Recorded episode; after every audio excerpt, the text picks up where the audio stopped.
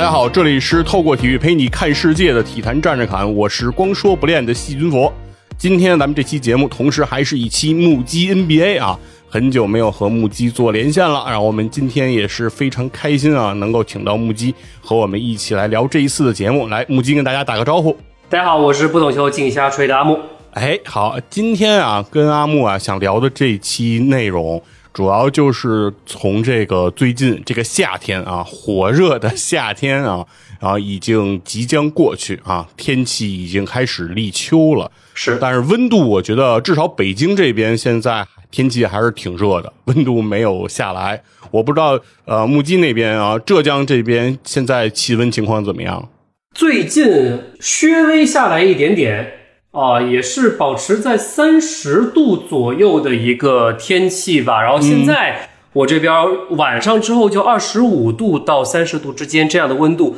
开始明显感觉是有点凉了。当然了，可能是跟比如说小冷空气啊等等之类的一些气候的一些小变化有关。其实正常情况下，还没到九月份的时候，至少浙江温州这边哈，还是一个会是长期维持在三十度高温的状况，所以热还是很热的。 哎，那我想问问啊，温州那边受这个台风的影响，这个夏天严重不严重啊？就我们得到了一个所谓的我们自己温州人自己所谓的温州结界的庇护，以及隔壁舟山，哦呃，就是观音菩萨的庇护，这能说吗？啊妈对祖对对，所以台风有几次的台风，今年夏天两个啊，到目前为止两个台风均是接近温州，或者是要差不多来预测要往这个方向去的时候，去往了别的地方。哦，今年北京受这个台风的影响还是挺大的。对这个八月一号那个时间左右，然后北京这边不少的地方雨下的非常大，然后那个河道的水位涨得也非常高啊，冲跑了好多车呀。对，挺可怜的，挺可我在网上看到一些，比如说一些玩那种皮划艇或者是桨板的爱好者，嗯哦，嗯呃，就确实是在房山那边儿划着桨板去进行一个义务的救援。因为我自己前嗯段时间也玩了桨板，所以就会在网上去刷这些东西，就刷到了这方面的资料。其实看过来还挺感人的，确实是挺不容易的，在咱们北京这边儿。哎呀，拿桨板当冲锋舟了，哈哈，对对，真的是这样。嗯，大家反正也是在困难面前嘛，我觉得就是能多帮一把，大家也都愿意伸出援手，还是体现了我们中国人非常啊好的一种精神啊，这个精神面对对貌，对我觉得还是非常棒的啊。那当然，这期节目呢，主要是因为一到夏天啊，按照就是几年之前啊，非特殊情况下，其实对一到夏天，大家知道这个 NBA 的这个球赛它就告一段落了。那这些球星呢就闲下来了，但是呢，这些球星虽然在赛场上闲下来了，我觉得很多活动反而变得非常丰富了。对啊，其中有一个活动啊，专属的名词就是这个 NBA 球星中国行， 在之前啊，就是。这三年之前的时间里，就每个夏天好像都有非常多的这个球星来到这个中国啊，来搞一对些这个宣传。我觉得我最早听到这个 NBA 中国行这个名词是在两千年初那个时间，我不知道这么早阿木对那个时间，对那个时候你对这个 NBA 中国行当时有印象吗？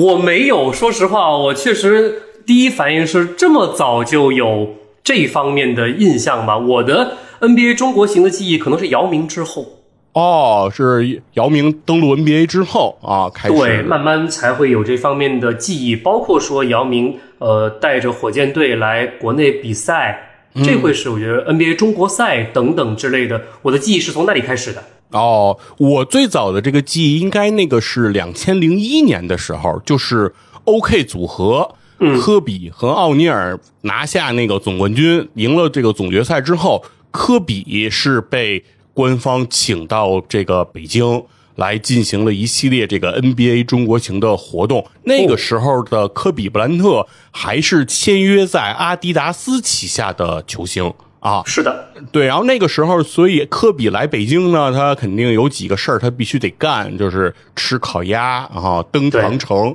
所以在那个夏天，阿迪达斯是出了一件 T 恤，然后科比也是穿着这个 T 恤做了不少的宣传。哎 T 恤上写的就叫不到长城非好汉。哦，这对故事很是深刻啊。是我当时是因为那个时候我已经开始买那个 NBA 时空啊这个杂志了，杂志那个嗯对那个杂志对科比的这个中国行的行程啊，包括他的一些采访啊，有一些记录。然后那个里面他穿的这件衣服就是“不到长城非好汉”写的这个汉字，然后并且他在长城啊有了这么一张照片儿，啊所以我当时我就觉得说，哎，NBA 的球星啊开始来中国了。然后从那儿以后，我感觉就是每年。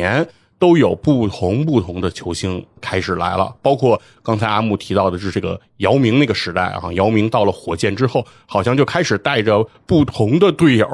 来到对这个北京来进行各种交流。是的，那阿木，你来具体说说，就是你对 NBA 中国行早年间的这种印象？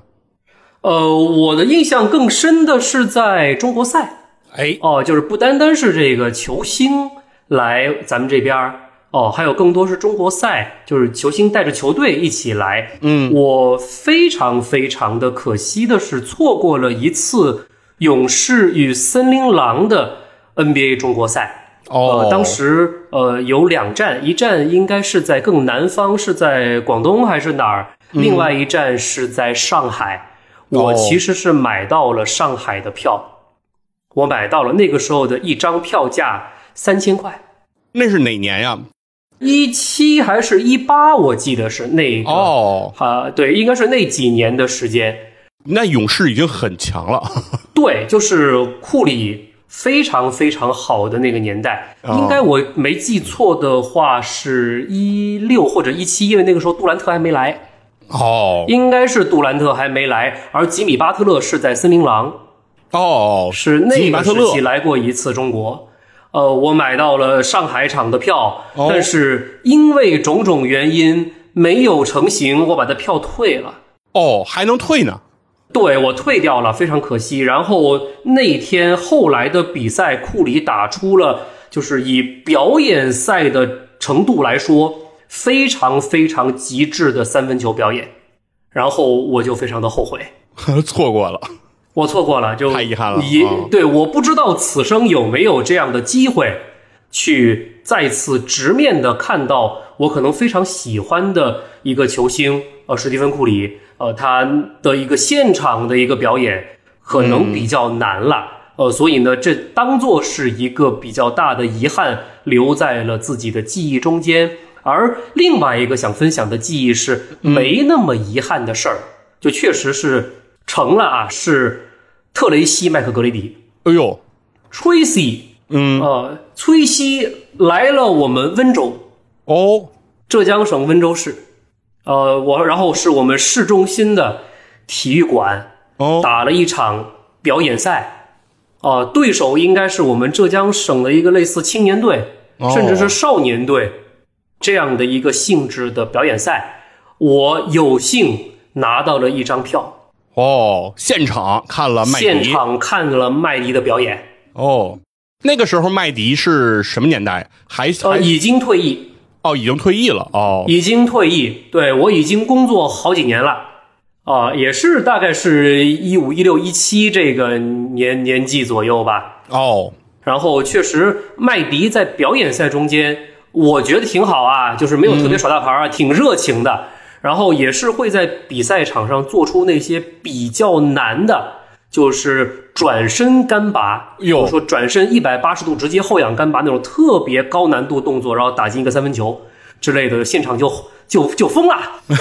啊！然后我觉得特别有意义的一个事儿是，比赛散场了，嗯，大家很多球迷是在就是体育馆散场的正门口这边儿等麦迪的小巴，哦，那种小的那种呃巴士中巴车，嗯，我呢就没去等，我就自己跟朋友溜达溜达，溜达到了这个体育馆的后门，没想到麦迪的中巴车是从后门走的，嘿，被你逮着了，真的就直接从我身边开过去了，嚯，然后我就我就懵了，我的朋友提醒我的，嗯，追呀追呀！我的朋友不太会英文，他就鼓励我去追，我是真的那个时候跑特别快，我就追上了那辆中巴。我那辆中巴的窗户它是开着的，它没关嗯哦，所以麦迪跟他的朋友，我真的特别近距离的在那个窗户，就中巴车的窗户口，嗯我跟麦迪打了声招呼，就就其实很简单的英文交流，so glad to see you，so 嚯， glad to see you，然后他跟我招了招手。在全速奔跑中还对说这么复杂的话呀呃，对，然后他真的是跟我招了招手，示意了一下。啊！我说要是我的话，我顶多就喊两声麦迪。对，就就就就这么一个，呃确实是特别非常棒非常难忘的，就 NBA 球星中国行的记忆，基本上这两个。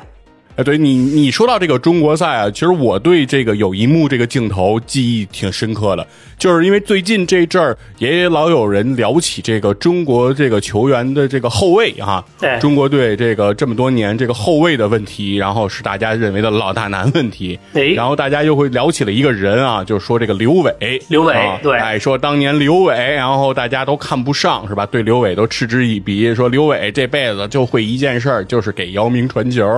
然后大家现在没有想到，就是给内线对传球这件事儿，其实是一个嗯有难度的事儿，啊它没有大家想的那么简单。对当然我为什么要提到刘伟呢？是和中 NBA 中国赛有关，就是呃，刘伟曾经是到过这个萨克拉门托国王去试训，是的，然后曾经也很接近签约了。对，到了这么一个程度，所以当时萨克拉门托来中国来打了一场这个中国赛，然后对手就是休斯顿火箭了。是的，那个时候的那个场比赛里是刘伟和姚明啊同场竞技，但是啊、呃身披不同的球衣，这个在他们俩的职业生涯当中其实都是很罕见的一种情况，因为无论是在上海队还是在中国队，两个人都是铁打的队友嘛。对，但这一次是两个人是两个人针锋相对的这样一一次对话。我记得最清楚的一个镜头是什么呢？是那个球员入场仪式的时候，就是大家开始排好队，然后开始喊着口号往出跑啊，啦啦队在旁边那欢呼。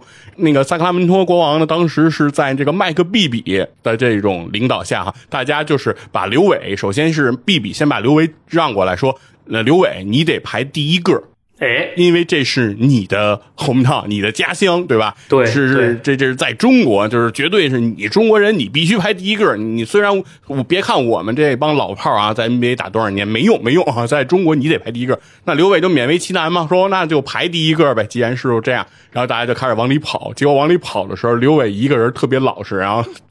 跟着这个音乐就跑出去了。但是突然一回身，是身后一个人都没有。嘿，镜头再拉到那个呃，就是入场通道里，就看那个毕比拦着所有的那个 萨格拉门托的这个队友，说谁也别出去， 然后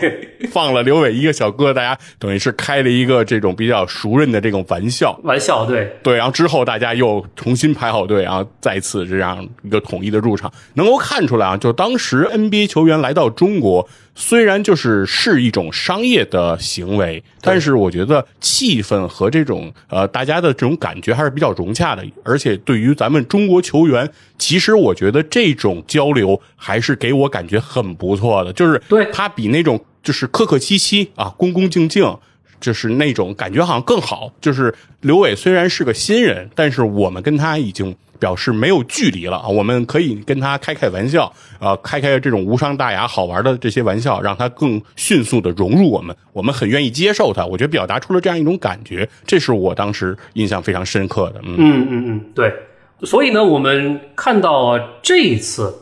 呃，应该说是我们自口罩之后，嗯，时隔了四年吧，应该是时隔算四年还是算三年哈，NBA 再次有比较大规模的球星来到了咱们国内。嗯，我会感觉，呃，首先可能啊，这是我自己个人的感觉啊，呃，见怪不怪。嗯虽然这么长时间没来人了，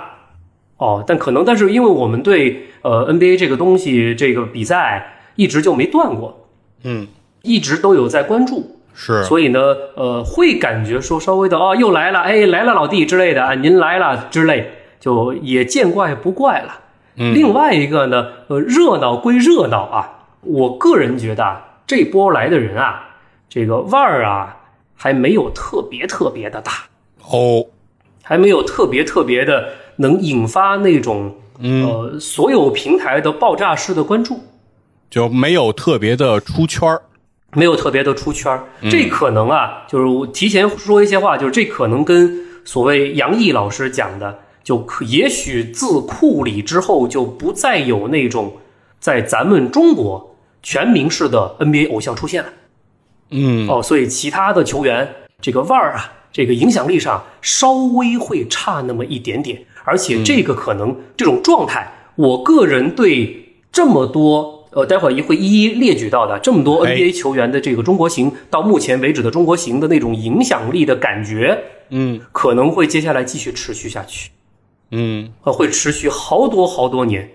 哦，会是这样的感觉。那么我这边简单的跟佛爷来盘一盘。哎，对，咱今天主要就想聊一聊说这个夏天，因为咱刚才聊了一些回忆的部分嘛。对那这一次咱们现在聊聊说，就这个夏天来的这几位啊，都有谁啊，都有什么样的故事？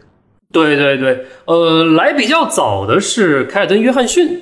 嗯，他是代表这个中国乔丹的品牌哦国，乔。中国乔丹，我、因为他来太早了，这个故事基本上也没什么太多的故事，就他表现出了一个我们马刺球迷呃对他的那种就感觉就憨，嗯铁憨憨啊、对对，呃，就就就这么一个事儿。我这个倒可以不多讲啊，嗯呃我的统计中间今年夏天来的比较早的哈，嗯，艾弗森来过。哦，艾弗森这个夏天来中国了，我这个我还真没注意这个事儿，其实没有，我没有注意相关的报道。对艾弗森来的这个事儿吧，它也不是跟品牌方有关，嗯因为艾弗森，呃我不知道他现在还还跟锐步还有没有那个什么呃球鞋关系，包括锐步现在在国内应该也很少见了。嗯，对，因为阿迪达斯在前两年把锐步给卖出去了，卖给了一个品牌管理公司。从那个时候开始，阿迪和锐步就分道扬镳了。所以说，锐步的经营现在应该是一种更独立的一种存在的感觉。对，但是锐步这些年确实在挣艾弗森的钱啊，这个是事实。就是如果艾弗森这次来，我不知道跟锐步有没有相关的合作关系啊，因为锐步是在不停的这些年在复刻艾弗森的这个系列的产品啊，啊艾弗森的三啊、四啊这几款的球鞋，包括 Question 啊，也一直在复刻的。对，就是，但艾弗森这次来，我看过来的信息是跟锐步一毛钱关系没有的，哦，是国内的一个互联网大佬，算大佬吗？嗯呃，叫做吉梦会长。哦，他是在我们互联网的一些直播平台上面很出圈的，嗯，一个就是直播的那种比较网红式的一个男男男网红，哦，对，而且有钱，确实原本人家就是富二代，哦，然后通过互联网继续的捞金，然后呃，大概啊，我猜测就年龄跟咱们差不多，也是经历过艾弗森最好的年代的那批球迷，啊，有点情怀。有情怀，然后自己砸了一千多万请艾弗森过来。哦，对他就是一个，就是他是一个互联网的这样的一个网红身份，或者说是一个互联网的这个小大佬的这种身份，嗯，请艾弗森过来，然后呢，搞了一些活动，比如说搞了一个什么接球嘉年华，因为这个吉梦会长啊，他搞接球好多年了，举办一些接球的一些嘉年华活动啊，然后呢，呃，这次再把艾弗森请过来，然后再转线上直播，艾弗森的活动全部在那种各种的直播平台上面去直播，然后直播中间各种的就是卖软件什么的打广告，哎，嗯赚一些钱是这样子。然后呢，他自己当然出手很阔绰啊，嗯据说是给艾弗森去接机，接机的现场直接送一块金条，金条。哦对对哦，阔绰。我这两天我看那个沙特联赛，给那个球员有那个人家沙特的富豪送金表，呃，对，就在就那个是球类员似通道的，说哦给你一块表啊，这个更直接， 直接给的是金条。对，其实就是咱们国内的一些就特别有钱的大佬们哈，对哦，其实跟沙特的现在的这种就豪掷万金啊，其实也类似，嗯，真的是类似，就是为了把呃有自己的情怀也好，有影响力的球星也好请过来，然后就搞一次活动，满足下自己，同时呢也提升一下自己在互联网上的影响力，能够赚回多少是多少。可能人家真的不在乎我自己请艾弗森这笔花销到底能够能不能够回本，不管。但是这影响力可能到在他那个圈子里面到了，啊，可能就是我不查，我也不知道艾弗森来过，今年来过咱们国内，我也不知道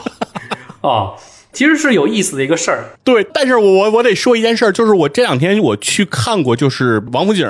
北京的王府井的那个有一个有一个商场，里面有一个 NBA 的专门的一个销售球衣啊、球鞋的那么一个店，应该是滔博的一个店啊。嗯、然后那个店里卖很多球衣，比如很多复古的球衣啊。哎然后其中这个最近确实是我去那个店里头发现，艾弗森的费城七六人的这个球衣和一些 T 恤摆在了非常显眼的位置。哦啊， 对对对，我不知道这个和这个这次这个活动啊有没有一些相关性啊，所以他们做了这样的操作。我开始其实还是有点惊讶，因为艾弗森的球衣摆的位置的显眼程度远超科比和麦迪。哦，其实讲道理哈，就是嗯新生代的一届球迷、对艾弗森的这种情感啊、记忆啊，应该是模糊的，嗯，或者说是只是通过一些以前的录像去了解那那种艾弗森在两千零一年总决赛那种震撼啊，是之类的，他们是感没感受过的，但是我嗯们是看过比赛的。是的，啊，那那种东西不一样啊，那所以当然了，艾弗森能这次来呢，其实说白了是一个类似私人活动，把他请来哦、所以呢，就是可能影响范围确实是一般，嗯，但是呢，接下来我讲的一些代表品牌方过来的，那还是我觉得是值得一说的， OK，丁威迪代表三六一，哦，呃三六一旗下的代言人，他来我了，还我还以为丁威迪代表比特币啊嘿，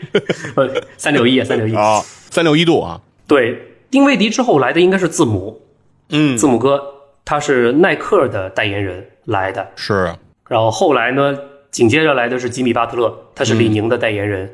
然后威金斯来了，嗯哎威金斯是匹克的代言人，是啊，当对年不是不穿匹克的鞋嘛，啊，对， 对，不过这次来挺好，待会儿我会说到的，威金斯这次来表现特别好，嗯，然后呢，哈登跟米切尔两个人都是阿迪的代言人，哎，来了。当然了，天差地别，确实天差地别。待会儿也会慢慢说到啊。近期刚来的是阿隆戈登，也是三六一的代言人。嗯，对，哎，代言人他这个也是就是以总冠军的这个荣誉加持之下，哎来了这边，呃，就也挺好的。最近正在活动，然后我相信咱们这期节目播出的时候，嗯，韦德他们一家应该来了。哦对，据说韦德这次会带着他的儿子哦，一起来，然后顺便还会带着拉塞尔一起来。拉塞尔是李宁新签的 NBA 球星哦，哦，所以可能就是我们播出的时候，韦德已经来了。哦然后呢，包括说安踏，我们终于说到安踏了啊，安踏克雷汤普森带着鲁尼，嗯，他俩过段时间也要过来了。哦，啊，对，所以这是我现在能够总结出来的，已经来的，包括说呃如来啊，这、接下来要来的，嗯，啊，这几位啊挺好的。然后几位的活动啊，我看下来啊，我有些觉得说挺有意思的事儿，跟大家简单的分享一下。其实大家在互联网上啊各个平台其实是能看到的， 是，比如说丁威迪的活动，就是其实大家的活动哈，我们先说总的，嗯大家的活动来中国这边儿其实都很简单，打球，然后呢访谈，嗯，吃东西，对，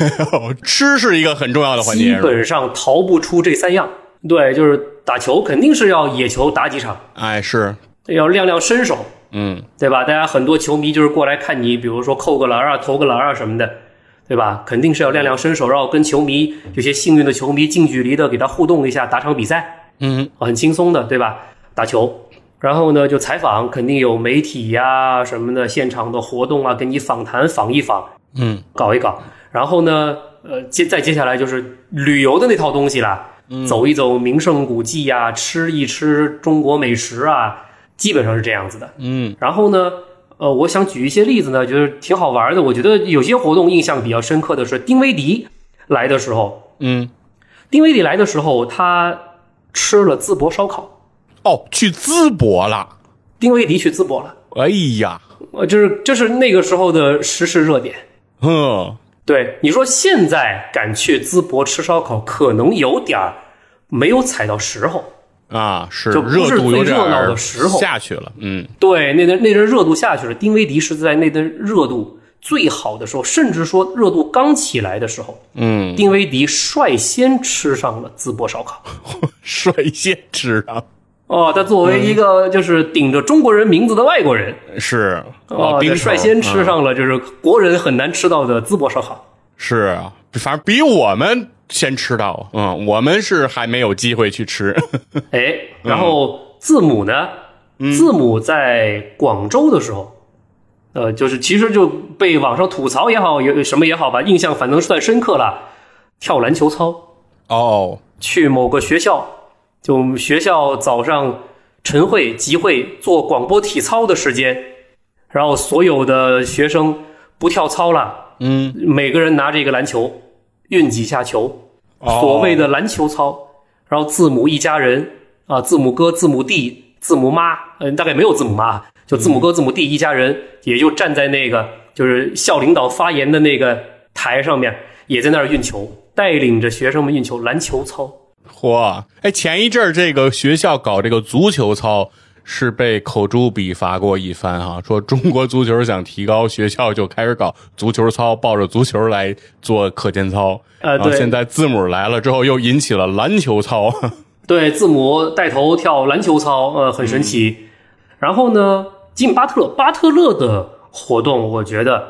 这这次这个李宁给巴特勒做的，我觉得是很到位的啊。嗯，呃，首先巴特勒去了村 BA，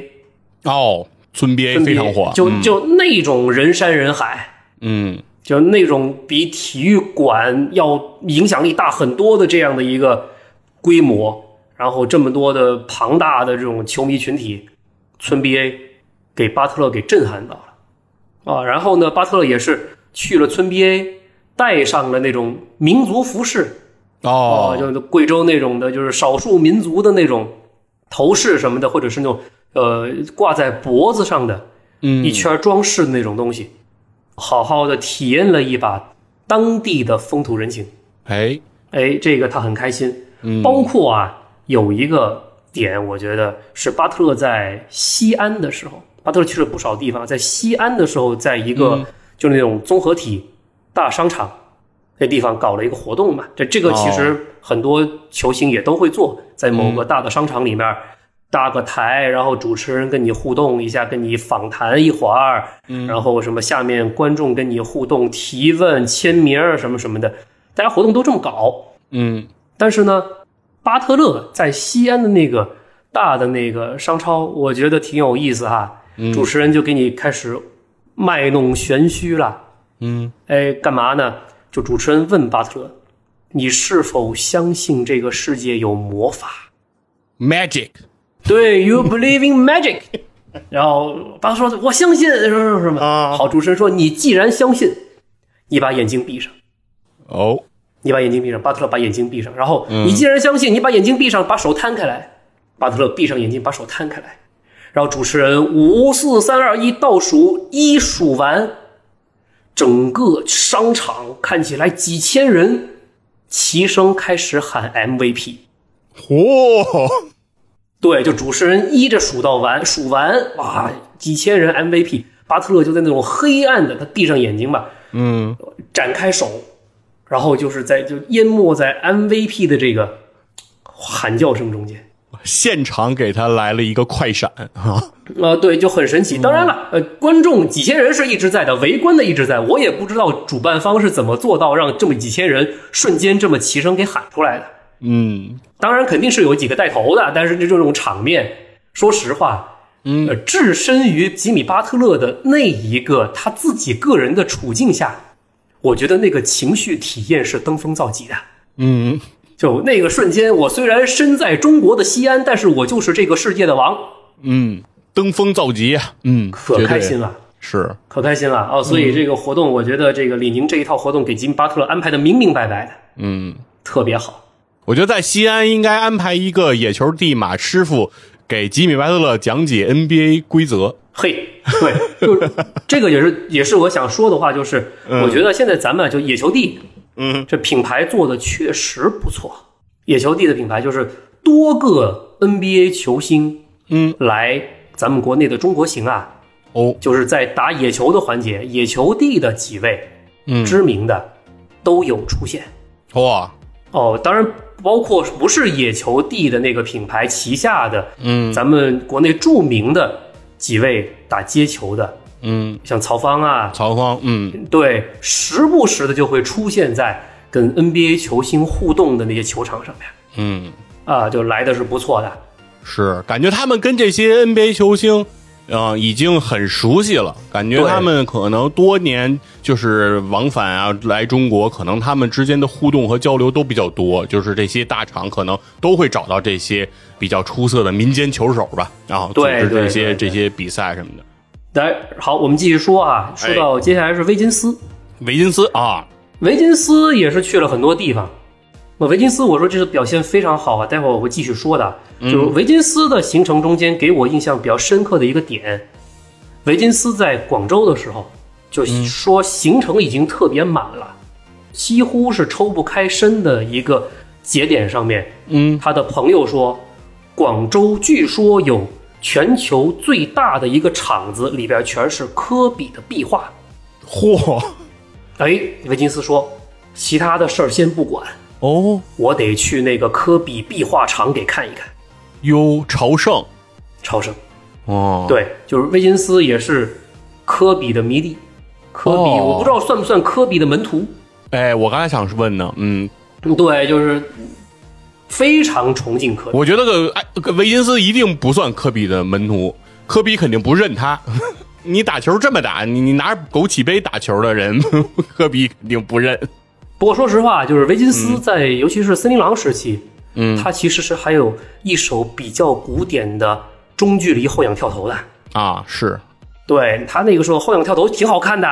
对，能力是有的。对，而且有那么点儿科比神韵的，嗯，他非常崇拜科比，然后所以这广州这全球最大的科比的这个壁画厂，他去一趟，去了之后大为震撼，一到那个厂子，手机直接拿出来各各种拍，朝圣的感觉，那是一个什么样的所在啊？就是把这个所谓最大的科比壁画是放在一个什么样的地方来做展示的呀？类似是一个大的，比如说是一个废弃的工厂的一个开放式的一个广场上边，哦，呃，对，是个开放式的广场，然后呢，明白就四四面都是有墙壁的，哦嗯也挺高的这样的。然后呢，就是其实就是科比的球迷自发的，自发的哦，自发的在这儿画了科比的壁画。当然了，可能也是得到了当地的一个认可，哦，把这个地方就真的打造成了一个就是文化性的一个地标性的一个地方。然后这个地方只有科比的东西，哇，呃，相对当，棒其实相是当我棒嗯觉得科比球迷是真的，呃，除了就维金斯都去看了， 对吧？人家不远万里，对吧？呃，百忙之中，对吧？跟品牌方说，你就放我几个小时，我去科比那儿看一看，嗯，去了，啊，去了，就维金斯都去了，科比球迷这能不去吗？对吧？这嗯个在广州，维金斯看了这个东西，然后匹克说：“那我们就原谅你上回总决赛穿科比球鞋的事儿。嘿，对， 没毛病。对，然后接下来是米切尔啊，米切尔的话，其实我们说他挺可怜的事儿，我觉得，嗯，就米切尔来中国这次来不是第一次，哦他其实是二零一九年跟着麦迪一起来过，哦，这一次呢就是紧随哈登的脚步来的，但是呢就是没办法，一九年跟着麦迪一起来，现场的就是一九年米切尔打的已经开始就是开始初出茅庐，开始打出点名堂了。是对吧？跟着麦迪来，没人理他，对吧？全场 T 麦 T 麦 T 麦，就是米切尔，比米切尔名字也比较难叫，多多万米切 尔。哦，就就你英文都不好叫嗯哦，对吧？你麦迪 T 麦 T 麦很好叫是哦，对吧？你不会英文，但凡你会 T 麦 T 麦够了。嗯，哦，就是米切尔嗯 Donovan Mitchell，这是谁谁叫得出口啊？这是这这对这太难了。而且他没有爆破音，声音不容易放出去，这个确实对不太好弄。嗯对，所以这个米切尔这次呢，他随着哈登来，嗯但也是阿迪旗下，但是没办法，大家的视线全在哈登身上。嗯，米切尔来，呃，好像就活动也是特别一般，来的人我看网上那些视频，接机的人也好，活动现场的人也好啊，不多，真的不多。嗯，哦，他就挺可怜的。然后呢，风头全在哈登这一边，嗯，就是哈登就你不用打什么球，你只要去就站在那儿参加各种活动，就主办方能给你整出各种各样的活儿来，就是各种人给哈登送礼物啊之类的，就这这些就其实也是对像哈登这样的这次来的球星中间到目前为止算顶级了。嗯，对这种顶级流量的 NBA 球星来说，这些什么送礼物什么的都真正不值一提。嗯，司空见惯。啊，哈登最好玩的事儿是去了小杨哥的直播间。火，有哈登，我我当时我我很我很惊讶哈，我那天晚上其实是开了小杨哥的直播间的，嗯我偶尔也开，我刷到了，啊，就是不为了哈登，阿木平时你也看这个小杨直播就是没有哈登，我偶尔也看，哦，我偶尔也看，但是哦小杨哥那天晚上确实说啊，我们要努力，正在努力把哈登先生邀请过来，我又想吹牛逼，在这我就我就划过去了。啊，后来我是看录像视频，就哈登真来了，真来小杨哥直播间，我真是不得不服啊！小杨哥的这个直播的，包括背后资本的这个操作啊，就太有威力了。是，哈登真的上了小杨哥的直播间，而且可能这事儿非常非常的震撼的是，小杨哥的直播间把哈登震撼到了。啊，哈登这次嗯，来小杨哥直播间不是空手来的，他带着自己的品牌的商品来的。哦，他是来真的来带货的，对，哈登自己在美国、那是卖红酒的。哦哦，哈登有自己的红酒的买卖，对，然后据说哈登的红酒就一个月也就没几瓶，没几瓶红酒可以卖。哦，产量这么低，对，就其实生意不好。哦，主要还是生意不好是吧？嗯，对，就小杨哥的直播间，就小杨哥就惯用那种上车，兄弟们，就就这种感觉。哈登的这个红酒一在小杨哥直播间上车，瞬间清空，我不知道是清空了一万还是两万还是多少， 嚯，没了。妈中国人力量大呀，我没 了的天啊！然后就哈登是对这个咱们国内的这电商啊，嗯，他是没有概念的。对对，他肯定没概念，对，就是他只是在小杨哥那个直播的屏幕前发现什么什么什么已经归零了，他那个时候他还不知道，哦就不理解。他当时就也不是懵，他就是不理解，这是发生了什么？嗯，小杨哥跟他讲说没了，卖完啦。卖完了， 哈登说不可能，不可能啊！哈登不相信，程序出错了。对我在美国那边一年才卖几十瓶，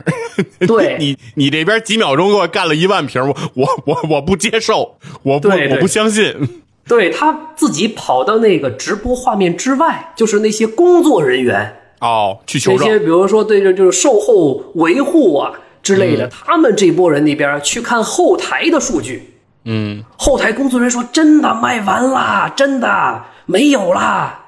就秒没的这种东西在，可能在咱们国人看来司空见惯，尤其是小杨哥这种、那呃是抖音的大 V，、就什么商品上基本上确实是秒没，但哈登没见过这事儿，他去后台核实了之后，真没了，嗯，他就在直播画面中间开始打滚了，他真的就开心的就是在那儿开始翻滚，就哇，这中国太神奇了，嗯，哦，就哈登以后我觉得就经此一役，嗯，哈登绝对再来，那肯定啊， 对他绝对再来。不来这儿的话，红酒生产出来给谁呀？ 对，就是这这个经历对哈登来说太美丽了。是说说吉米巴特勒的那个不叫 magic，对这这是 magic，对，而且哈登这个事儿啊，他回美国之后啊，但凡有人跟他聊啊，他可能会广泛宣传，嗯，可能未来就会有越来越多的做着生意的 NBA 球星来对，哦，我我都想象能想象到勒布朗詹姆斯如果真的嘿也来某某大 V 的直播间卖他那个耳机，嗯，他不是有一个自己入股的有一个特别厉害的那个耳机嘛，运动耳机。是啊，他他要是一来一卖，确实也会瞬间没有对，啊。对，很有意思啊，这是对哈登在中国，我觉得就是最有意思、印象最深刻的一个活动了啊。嗯，是这个，我觉得是对跟其他的 NBA 球星也绝对有这种示范效果的。对啊，因为相当部分的这些 NBA 顶级球星旗下其实现在都有自己的品牌、自己入股的什么科技公司啊，这些呃新的产品的这些公司，很有可能他们会把中国当成一个非常广大的新兴的市场来过来考虑一下如何来经营。对对，接着聊戈登啊，最后就是近期看见的戈登，戈登呢，就戈比登起哈登那种高光时刻啊，戈登这边稍微逊色了一些。嗯，啊，目前来看，呃，给他安排的项目啊，相对好玩的是戈登去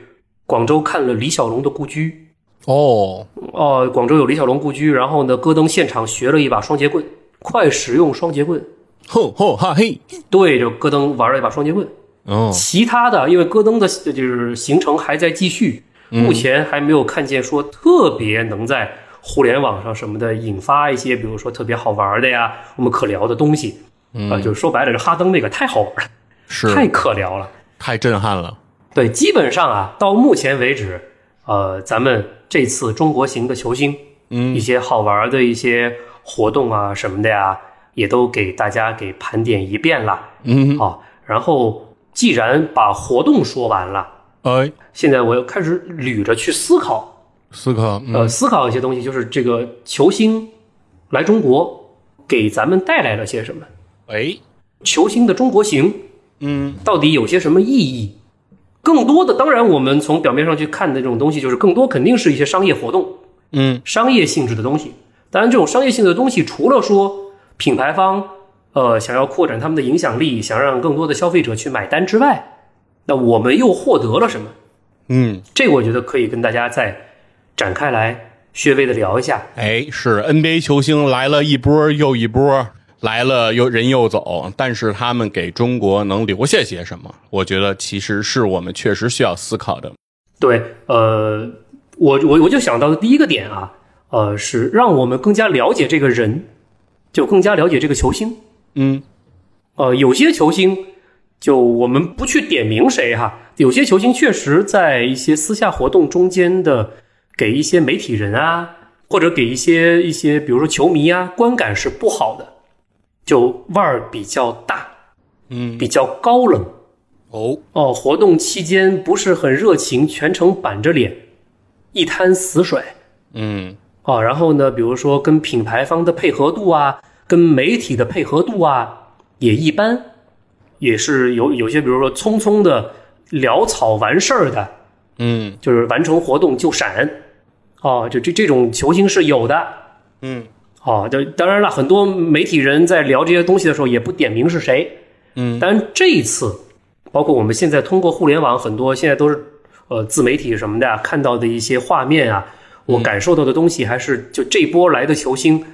都很好，哦，哦、人都不错，嗯，啊、都给人留下了一些他们各自的一些印象。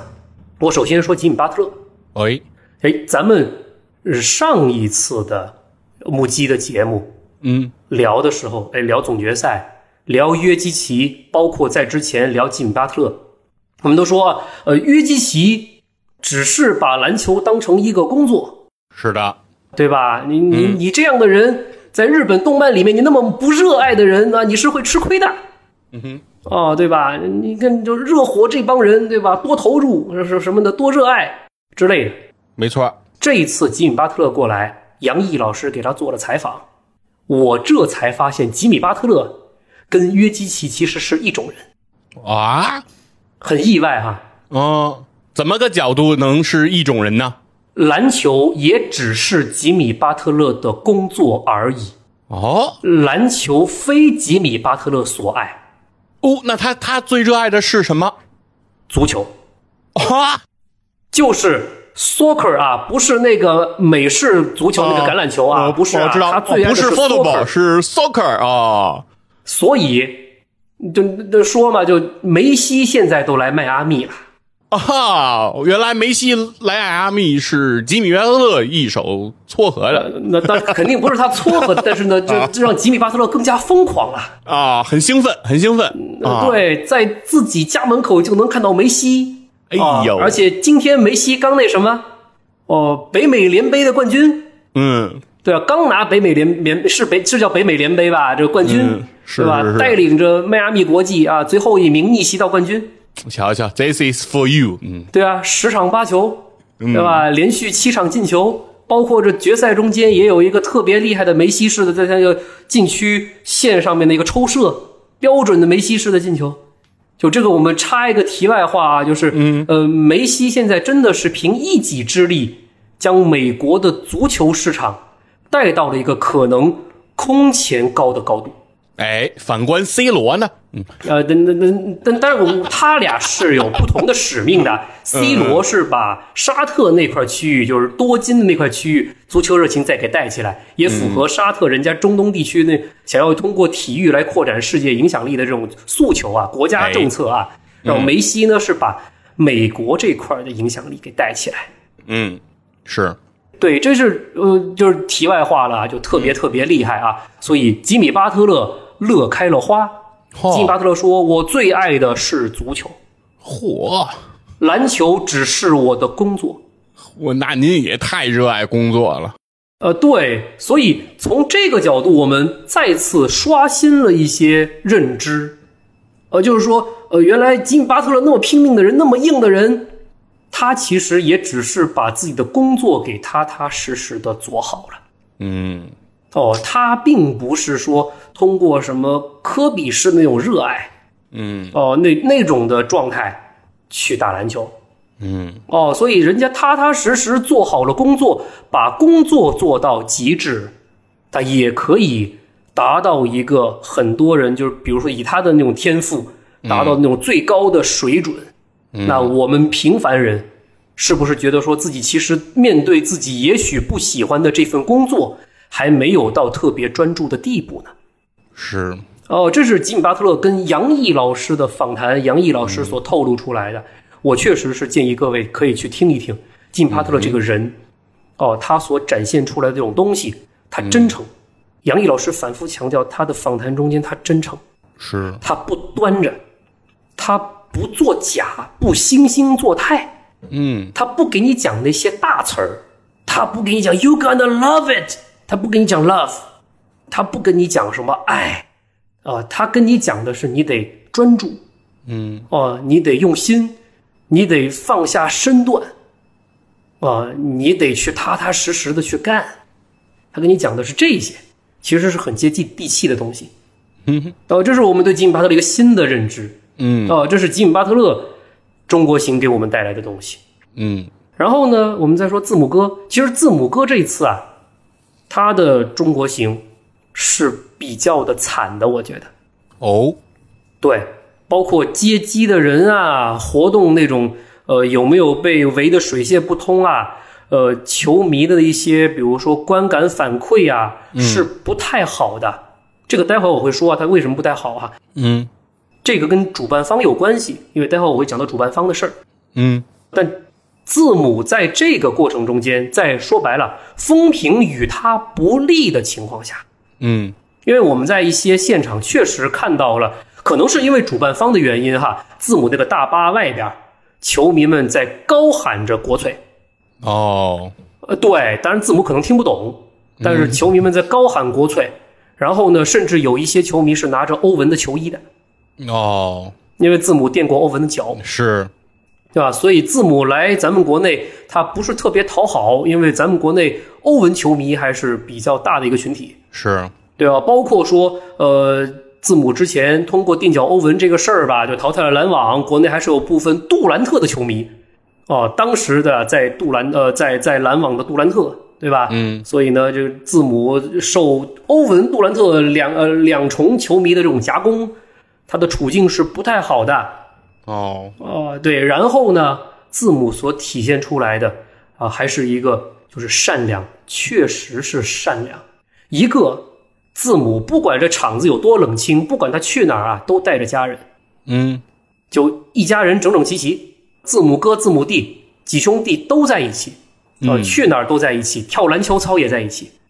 啊、就所以字母哥一定带着家人，这其实是跟字母哥之前的人设是相符的。嗯，这就是一个从嗯呃非洲很穷的地方过来，呃赚了钱都要把钱全部寄回家，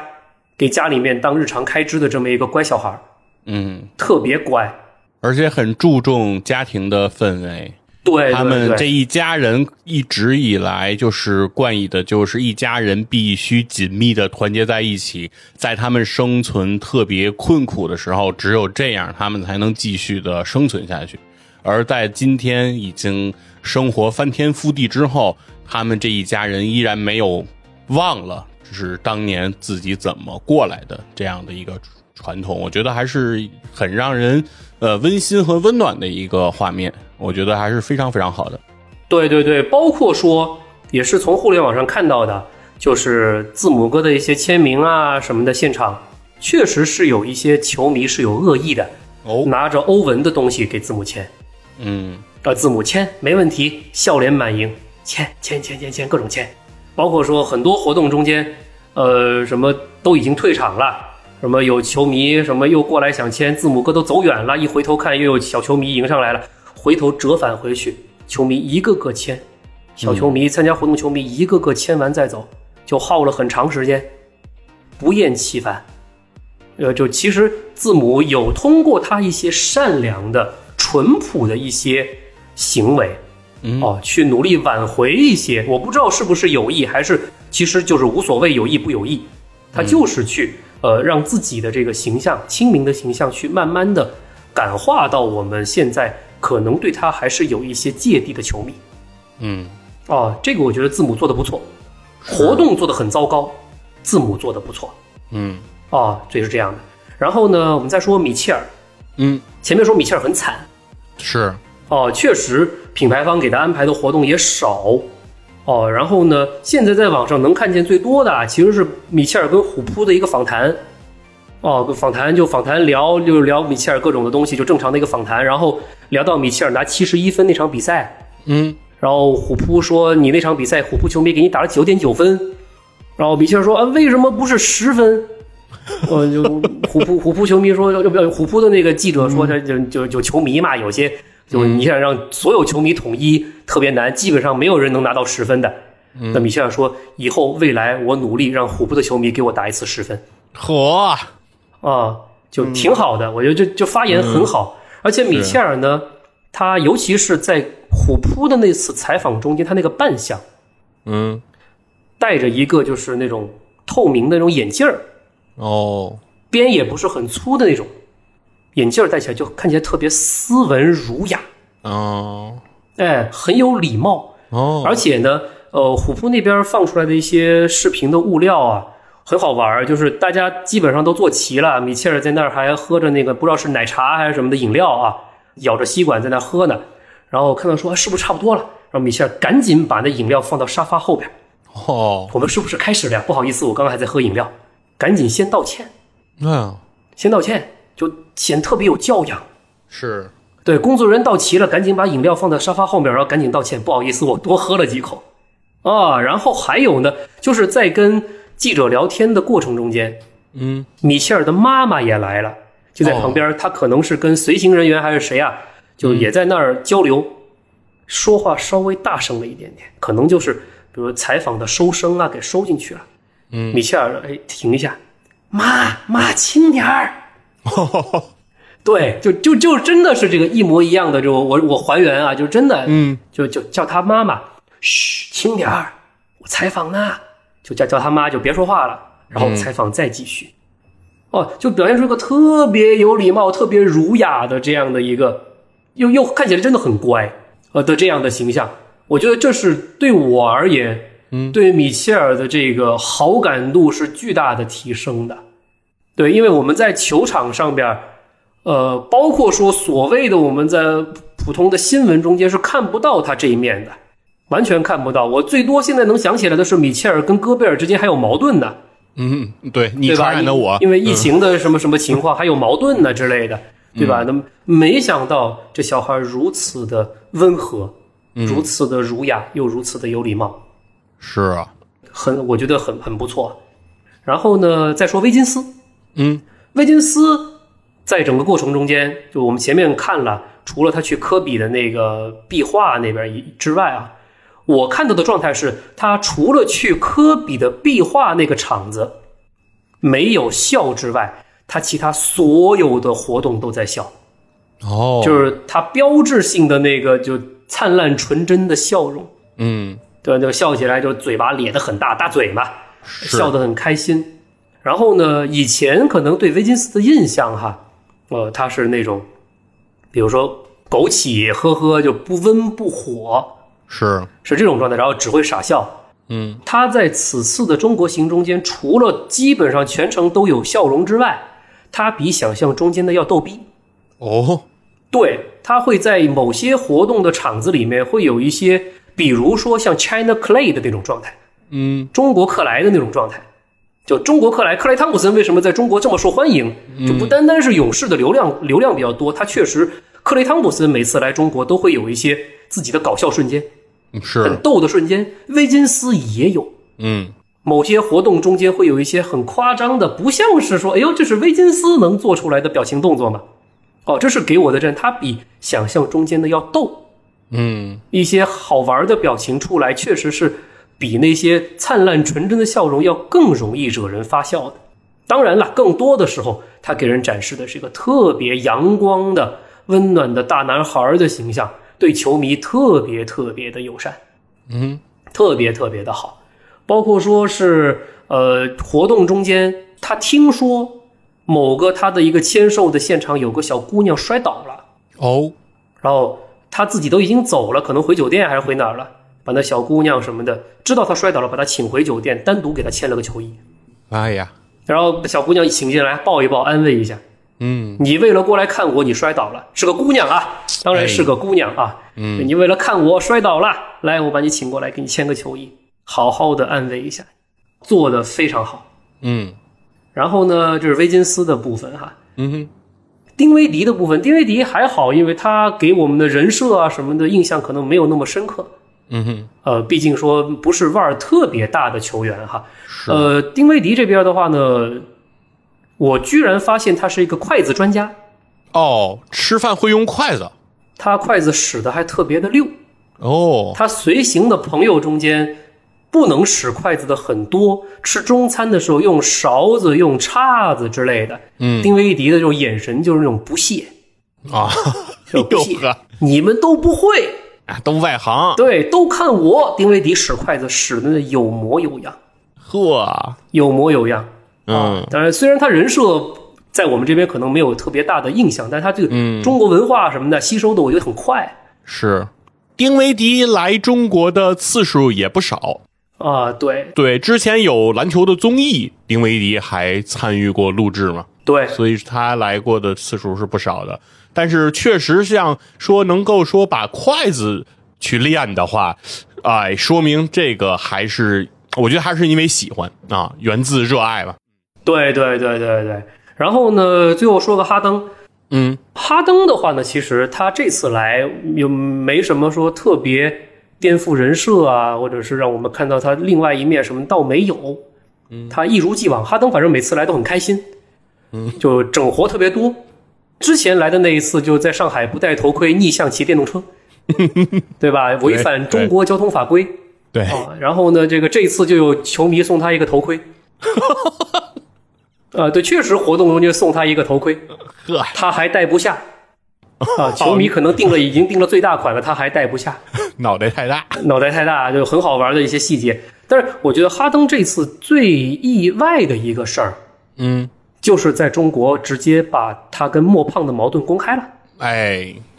对，就这个事儿，我是始料未及的，是就也不是通过他自己的什么推特啊、什嗯么的美国的宣传那个什么社交平台，什么都不是，哦、是通过 在咱们国内的某一次球迷的互动问答中间把这个事儿给抖出来的，我觉得太神奇了是，哦、而且现在这个事儿，反正发酵的可能是愈演愈烈，就不知道如何收场，嗯，完全不知道怎么收。对，措辞还是非常强硬的。这一次的表达，呃，就是对我也不知道为什么哈登会挑选这个场合，是就是一时兴起、一时冲动了，还是说确实跟团队聊过，说就在中国说了吧？嗯，哦，就在中国说，反而还落个清净，反正我在中国还得玩好几天呢。哦，让他们美国那边先忙着吧。对，啊、然后美国跟中国又有时差，是，你给我打电话我也不接哎，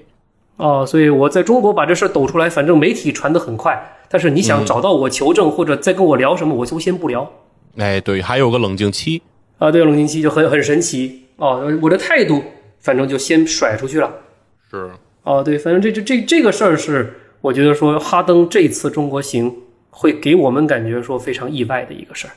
对，确实是始料未及，就是没有人会想到会在中国行这样的场合，把这么大的、这么严肃和这么有对立冲突性质的表达，在中国行这种场合里去展示。因为以往大家对中国行的印象其实就是，呃。哈拉一下，对吧？你好，我好，大家都好，然后对品牌方也好，然后中国人民也很热情，然后接待的也非常的满意，然后两边儿巴拉巴拉巴拉回去。但没有想到，确实这一次是我觉得在整个这么多年中国行的活动当中发生的，相当于就有点类似接近于呃詹姆斯的那个决定一、决定二的那种状态的这种表达了。对对对对对，你要是放在就像呃佛爷前面说的“你好我好大家好”的这个情况下面，这简直就是一次播出事故。哎，有点儿。对，就谁都没有想到，是，但是咱们以咱们对 NBA 球星和他的团队的理解来看，这不可能是没有沟通和临时起意的一种冲动。对这是不可能的。对，因为我们都知道他们的每一个言行肯定都是有组织方、有自己的团队做精心的这种把控的。哪怕你球迷问到了相关的问题，完全也是有机会，或者是可以不予回应，或者是用别的方式把它给过去的。对，而且现场球迷问的就压根儿不是往那个方向问，嗯，对吧？那哈登自己抖出来的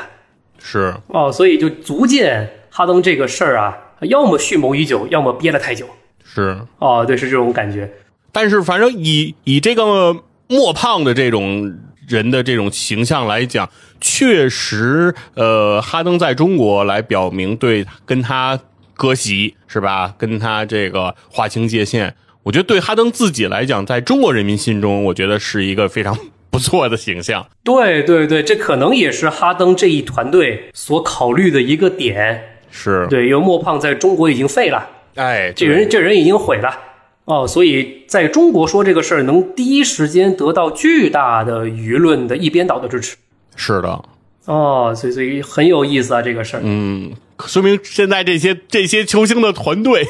心思真的非常的深远啊呀、呃，对对对对对，所以我们说，这是我们说来中国行的几个球星给我们留下来的东西。嗯，前面的啊，吉米巴特勒一些呃更新的一些人格，字母哥的善良、家庭观念，米切尔的儒雅，威金斯的小逗逼，哦、丁威迪使筷子专家，包括哈登的出人意料的言行，这些东西留在了中国，我觉得对有幸参与到其中的球迷来说，我觉得是。印象会非常深刻的，能够让我们进一步了解这个球员，甚至像我这样对米切尔的这个观感会有个巨大的提升。嗯，哦，会让我们没错以后在看这个球员的时候，可能更有一种比如说宠溺的眼光去看这个人，嗯，哦，会是这种状态。哦，这是我觉得说 NBA 球星来咱们国内第一个点，就是让我们更立体的去了解这个球员。嗯，然后接下来我想讲的事情就是品牌方的事情了，哦，就通过 NBA 球星来咱们这儿，嗯，活动办的好坏，哦，看出品牌方的一些能力，组织能力也好，宣发能力也好，会不一样。在整个过程中间，到目前为止，耐克是最差劲的，嗯耐克非常差劲，就是字母的这次行程。嗯，一个字母来的时候的整个前期的宣传铺垫很少，嗯，字母仿佛从天而降，所以接机的人也不多。前期的一些呃，我们说预热造势也并没有做到位，所以字母的整个行程上面人是到后边才稍微多一点起来的。包括说呃，我们前面不断的在吐槽的那个篮球操，去学校的校长的那个讲台上面运几下球。我觉得这样的一个活动吧，留给球迷这么多的槽点，啊，这品牌方在做这个活动内容的决策的时候，是不是稍微的欠妥了一些？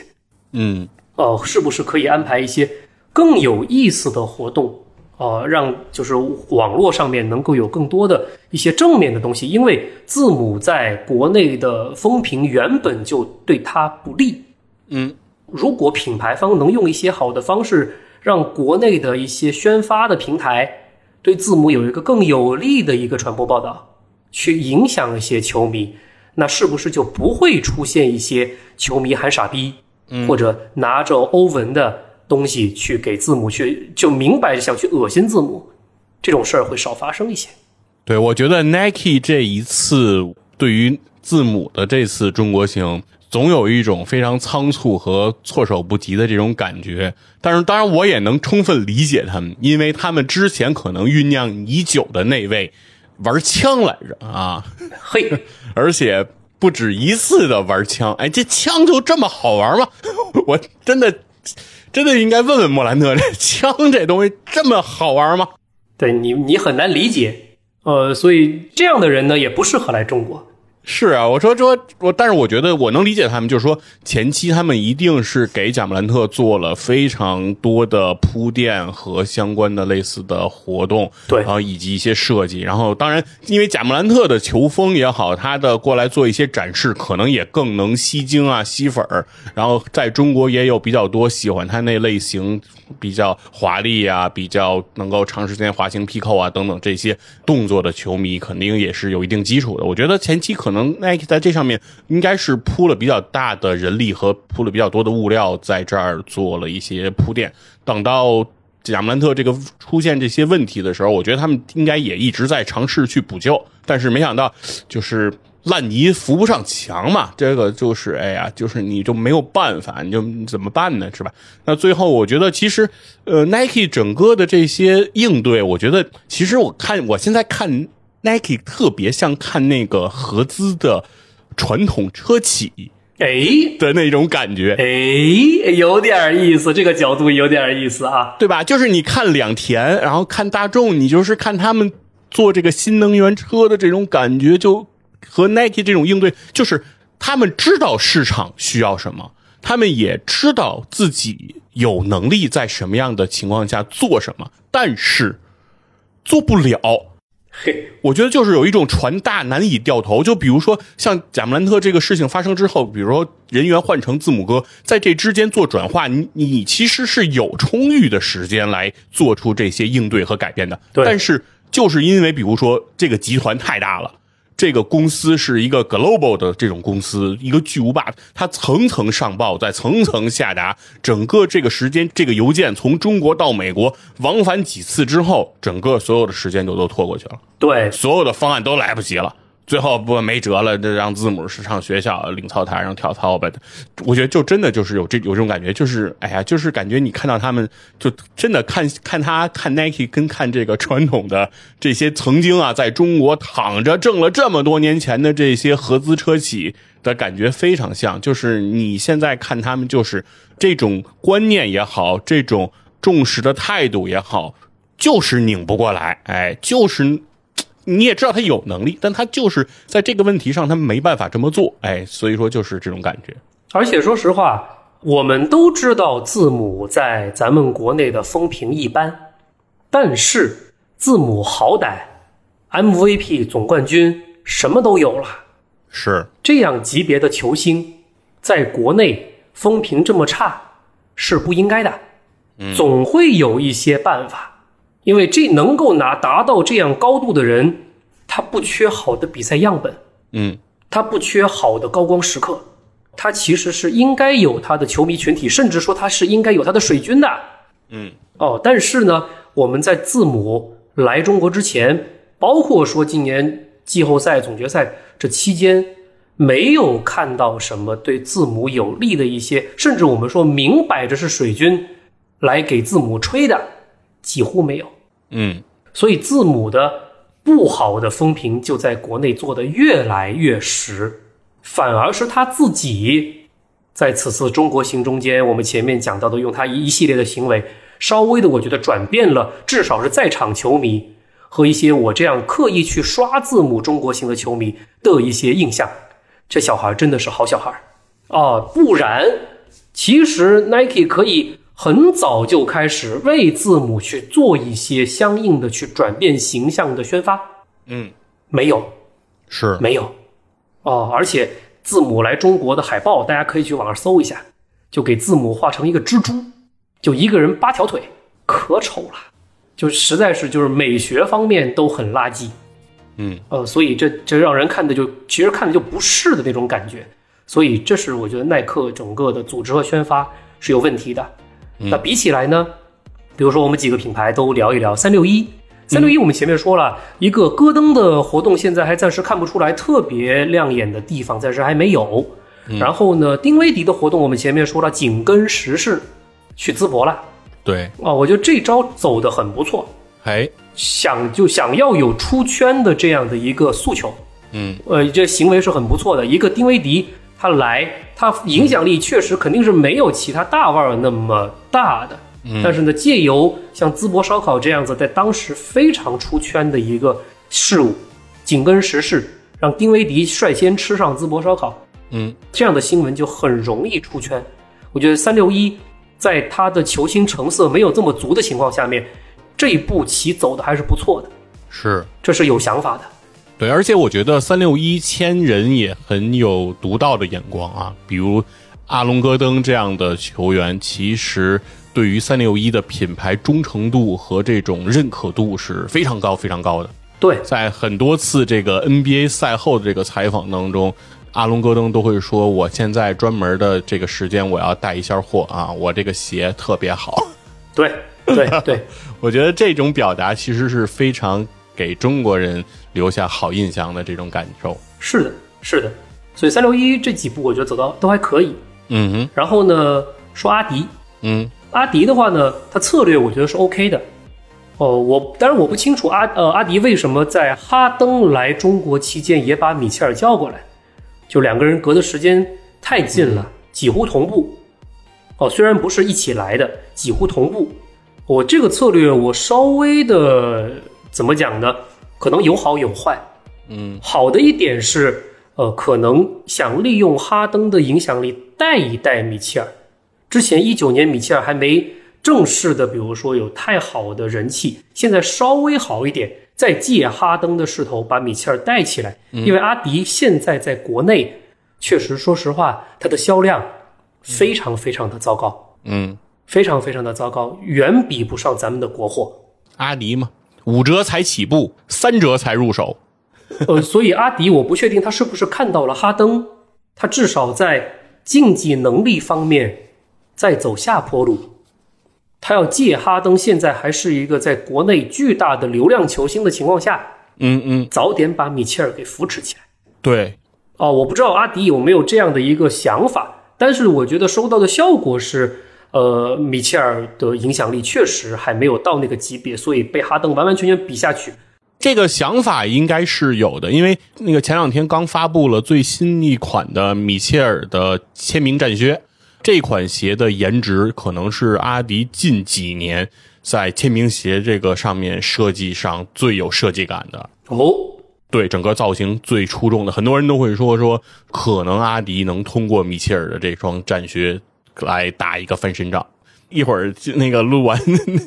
阿木可以去搜一下这双鞋的这个图片啊，还是挺有未来感的那种设计的这种风格啊。哦，可以的，可以说的是对阿迪对米切尔的经营，可能是想要是在上面花一些力气了，因为阿迪确实这几年在产品力上，呃，有一点儿和这些都不要说和 Nike 了，就是跟我们。中国的这些品牌其实已经有一定的距离了啊，是的很多产品不太能激起人们的这种兴趣，所以说也是可能想借着这一波吧啊，包括哈登，包括米切尔想打包，是不是 能能一起有可能。推一下？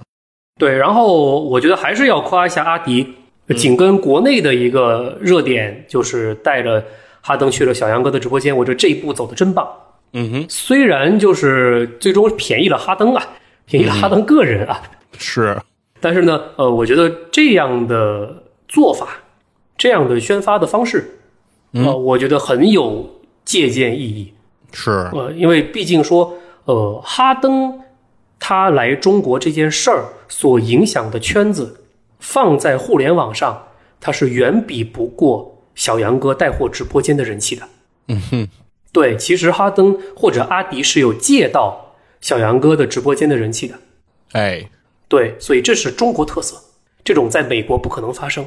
是，所以这次阿迪，我觉得这个策略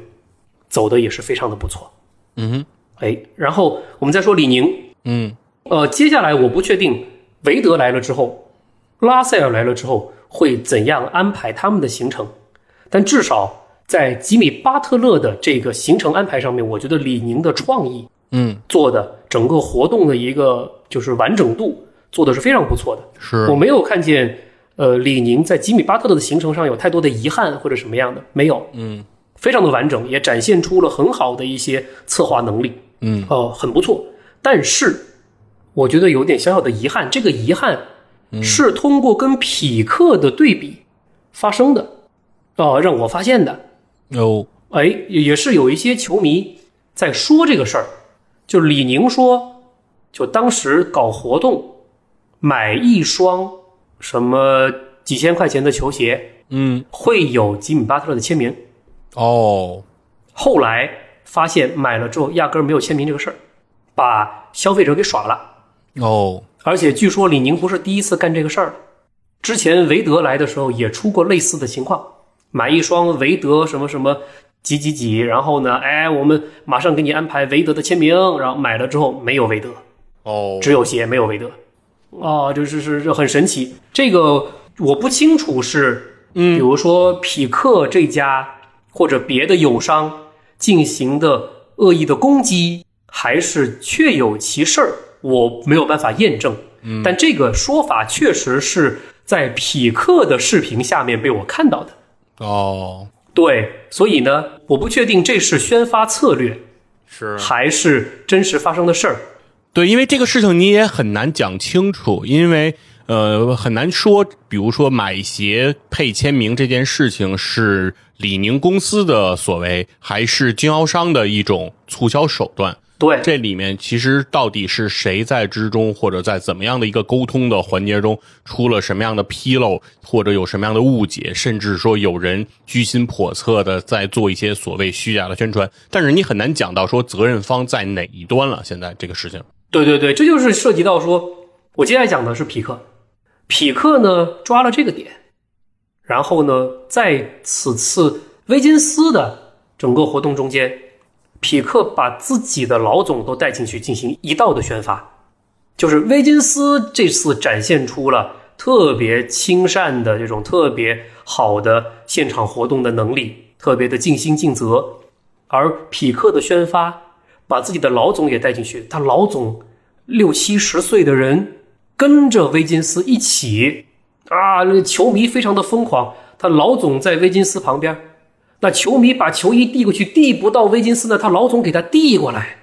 递到威金斯旁边。威金斯一看老总递来的东西，他肯定签，优先签。嗯，哦，就是这种老总也不遗余力的帮着球迷，然后还有还还给了那种宣发素材是老总非常累了，威金斯的活动完了，进酒店电梯准备回自己房间休息一会儿，发现电梯里面有两个小球迷远道而来，没有签上威金斯的名，老总说交给我，嚯，我给你们搞定。确实后来给这小俩小球迷给搞定了。嗯，搞来了威金斯的签名，给了两个小球迷。啊，这这种东西，匹克就一直在宣发。然后呢，跟李宁那种说啊什么的，我们买了鞋马上给签名啊什么的，然后假的形成鲜明的对比。啊，这有可能是品牌品牌之间的故意的一些策略哈。当然了，也反正匹克把这种东西也真实的记录下来，不管是不是真的啊，给记录下来了，以提升品牌自己的影响力，同时也助力威金斯这个品牌代言人在球迷心中的形象。嗯，啊，这是我觉得说几个企业的一些宣发上面，组织的各个方面其实都在比拼。 是，确实是会玩儿，会玩儿啊！这些营销的点都抓的很有特点。然后反观 Nike 呢，呃不，还不是反观 Nike，反观安踏安踏哦，慢了。哎呦，整个假期现在是八月末了，是的，在在咱们国内来说，暑假就快结束了，哎，马上开学了要，马上要开学了，对吧？学生们都要回到校园了，不管是什么年级的学生，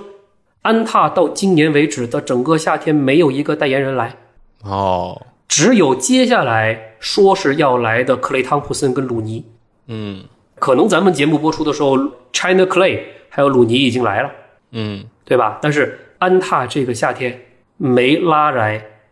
哦，比较好的球星，可能安踏的注意力都放在跟欧文的签约上面了。嗯但是，呃，当欧文的签约爆出来的时候，球迷们肯定在期待，就期待值拉得很高。安踏签下欧文了，欧文今年夏天会不会来？对吧？没来，是，连如来都没有，就没来，就压根儿没有欧文来咱们国内的事儿。嗯呃，其实以欧文的影响力，在国内的球迷群体中间的，就是号召力，嗯，欧文的影响力可能不比吉米巴特勒差，是，对吧？所以安踏明显的慢了，所以在今年夏天的争夺中间，呃，安踏的影响力什么的可能会比三六一或者是李宁、匹克会在同级别的国产的运动品牌中间会差一点。虽然安踏现在可能是国内卖的最好的。嗯应该就是国内卖的最好的。安踏现在卖的比李宁好多了。嗯是，市值上来讲，安踏已经是全球第二了嘛？对对对，但是呃，从我们球迷的观感来说，安踏的代言人今年没什么动静，嗯观感来说会差一些。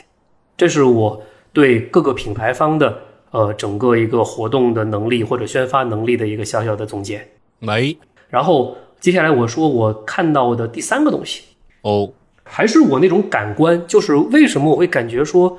球星现在来国内的影响力好像没有以前那么热闹了。嗯这是我的感官啊，我没有参与这个活动，但是我为什么会有这样的感官呢？我自己捋了一下，我不知道耳机另外一边的各位，啊、收音机前的，呃，手机前的各位，大家现在是通过什么样的渠道去了解 NBA 的讯息？嗯呃，我个人主要是虎扑，哦，我不知道佛爷是什么，好像也是，也是虎扑，对吧？好像对哦对对，哎，我是的，发现一个事儿，嗯就是虎扑现在对 NBA 球星中国行的一些报道的篇幅啊什么的不多。哎，对对对，你说的有道理，有道理，嗯，以前什么 NBA 球星来的时候，就全是这个新闻，哎，对，一条新闻拆成三条来报。哦，会是这种感觉。现在看起来就是我们刷虎扑的时候，一看，哎，嗯什么谁中国行，可能一两条新闻就完了，没了。是是是，哎，我现在有一种我有一种感觉啊，是不是每一个呃来中国的这些球星，他们来到中国的这个媒体的对接，是不是有每一个球星有不同的这个媒体在做对接？比如说有腾讯体育或者是咪咕之类的，就是是不是他们在有这种专属的报道的这种权限呀？很有可能。所以我说，呃，现在看不到那种那种直观的震撼，可能是因为各个平台的分流哎，造成的影响力的降低。是，包括我前面讲的这么多球星来咱们这次中国行的各种各样的故事啊，印象深刻的点啊，有好多好多都不是我从虎扑上找到的，而是我在像抖音之类的视频平台里面看到的。嗯，唯一比较全的虎扑能看到的东西是什么呀？就是米切尔接受了虎扑的一次专访，哎，哦，有版权，对，只有他们能够采访他这部分的才能放出来。估计是像其他的一些平台的采访，可能虎扑就没有播放的权限了。对对对，所以报道权限的受限，或者是平台宣发的分流，是才让我们感觉说，哎呦，现在是不是这个球星来咱们国内不是特别热闹了呀？嗯，可能其实跟咱们自己的一些呃接收的渠道也有一定的关系是啊，渠是道会被分化了。是，但是你要要求这个球迷把所有平台都关注 NBA 的内容，也有点强人所难啊。 对对对对对对对是吧，OK，好，我接下来说自己今天要说的最后一个点，第四个点哎，就是所谓的中国市场。嗯中国市场，这是我今天的思考，就是呃，我现在也是我的感觉，嗯，现在咱们所谓的中国市场，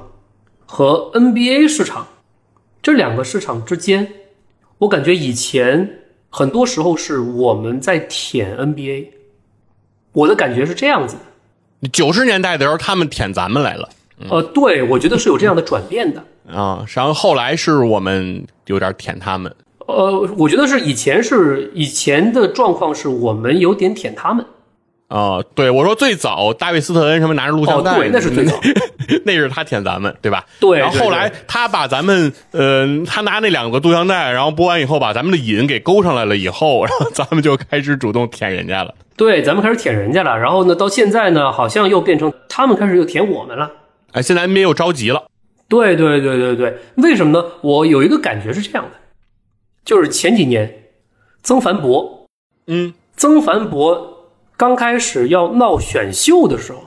嗯当时可能国内对他都不是很了解，因为他在美国打球嘛。是，当时呢就一通吹，说啊，四星高中生有机会被选上，天赋可好啦，哦，在国内出不了的那种身体素质，可厉害了，三分又准，又能暴扣什么的。嗯，当时曾凡博要去参选，然后啊，我们还说一点，一定能选上，为什么呀？因为 NBA 会看重中国的市场。哦，哎，就是所谓的我们求着 NBA 选一个中国球员，只要你选中了中国球员，我们国内的什么广告赞助啊，就会通通往你这个球队去涌，嗯，钱就来了。所以你赶紧选个中国球员吧。然后曾凡博没选上，球迷们开始反思啊，NBA 已经不在乎中国市场啦，什么什么什么的，就会是这种感觉。包括之前周琦被火箭选上，啊、很可能也有姚明的面子在里边儿，是，对吧？啊，等等，就这种感觉，我会感觉说，我们巴结着 NBA 选我们一个球员，会是这种感觉。但是呢，当我们现在自己的国家队的球员实力确实还达不到 NBA 的水准的时候，就是这个念想我们已经没有了。的时候，呃，无欲则刚的那个时候，然后再加上所谓的，哎，咱们国家现在也许经济还可以，哦，或者说有某些品牌啊什么的，就大企业的经济还可以啊。然后呢，人家美国想要来挣咱们中国人的钱了，反过来美国人更加主动的，NBA 方面更加主动的来求我们的恩惠，哦，是之类的。我会是这种感觉，就是像咱们国家现在的品牌签 NBA 球星，嗯，开始变得第一不是那么遥不可及，第二真的是充分筛选。哎，是，以前咱们能签上一个啊就不错了。对，现在是得你得够腕儿啊，有一定影响力，我们才能签你，是吧？对，而且你这个人品行也不能差，哎，对，对吧？等等，就是我们再开始筛选别人，嗯，真不行我不签，是的，对吧？我也不缺你这 NBA 球星，说白了。然后呢，我国内品牌呢，也不是说非得马上依靠你去打开外国市场，也不尽然啊。所以我签不签你吧，取决于你的表现是，哦。所以会有那种别人过来求我们恩惠，我们现在反而开始挑剔起来的这种感觉。我觉得连中国乔丹都能签约 NBA 球星，就非常说明问题了。 对对对，你说这个品牌你，NBA 那些球员解释一下这是什么意思？你，然后你都愿意签， 那 就说明、呃都愿意签，对对对，那就说明很大问题了。其实，对，就是其实，在不少外国人眼中，现在的中国人有钱，嗯就像我们看沙特的感觉嗯，哦，就是大部分好多好多中国企业的一些大佬可有钱了，他们的钱真的是太容易赚了，他们也是这种一掷万金的这种人，嗯所以会是这种感觉。然后，我想引申一个大逆不道的话题，嗯，哎，我要说李凯尔了。哎呦，啊、我要说李凯尔了。终于说出来了，这位也是中国行啊， 这位来中国要行很久啊，对，今年夏天，呃，凯尔安德森，呃，现在改名为李凯尔同志，哎对，吧？来了咱们中国，嗯，然后我在想啊，就基于大家现在已经知道的事实，我想的事情是，就是李凯尔自己是什么时候知道的？他自己是什么时候知道自己的血缘关系跟中国有关的？哦，我诶，好像是不是应该挺早的呀？呃，或者说他是什么时候对认祖归宗这个事儿有概念的？哦，就这么去理解他。理论上说，好像是他的妈妈特别的在意这个事情。对他妈妈一直在寻亲，寻自己的根，对对对，对，要做个有根的人，嗯，对吧？不能像杜兰特啊，嗯，对，就靖宇老师说的，对吧？给李凯尔也找个根，没根儿了啊， 杜兰特没根了。对，就嗯，凯尔一家人来到了深圳，啊，这个事儿很重要。嗯，我觉得重要在哪儿呢？除了说我们在流出来的影像资料中间看到的，就是李凯尔跟他的一些血缘相关的同族的人，在那个深圳的应该类似于农村里边儿嗯哼，进行交流之外，嗯，凯尔一家人势必也看了深圳最核心的一些城市的风貌吧。那那是必须的呀。是必须的。那我相信，此前如果凯尔没有太多来过来过中国的话，嗯深圳这城市他是喜欢的。嗯，是是，那肯定是老家好了，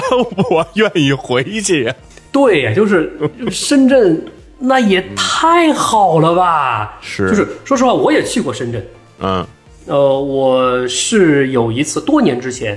机缘巧合，因为要去一趟香港，所以在深圳住了一天，哦，过的关。过的关。嗯然后在深圳，我看到的是广袤的街道、嗯干净的街区，哦、鳞次栉比的高楼，而且都是现代式的那种，或者玻璃的全玻璃的那种楼。啊、哦，哦，甚至出租车给我一开，开到哪儿我头一望，腾讯，嚯，腾讯大楼，我从腾讯大楼前经过，我那个时候我都 疯了。就深圳，哇，太棒了！而且深圳美食特别好吃。哦，过关去了香港，一看，天哪，嗯这哪是香港大都市，这简直就是香港村。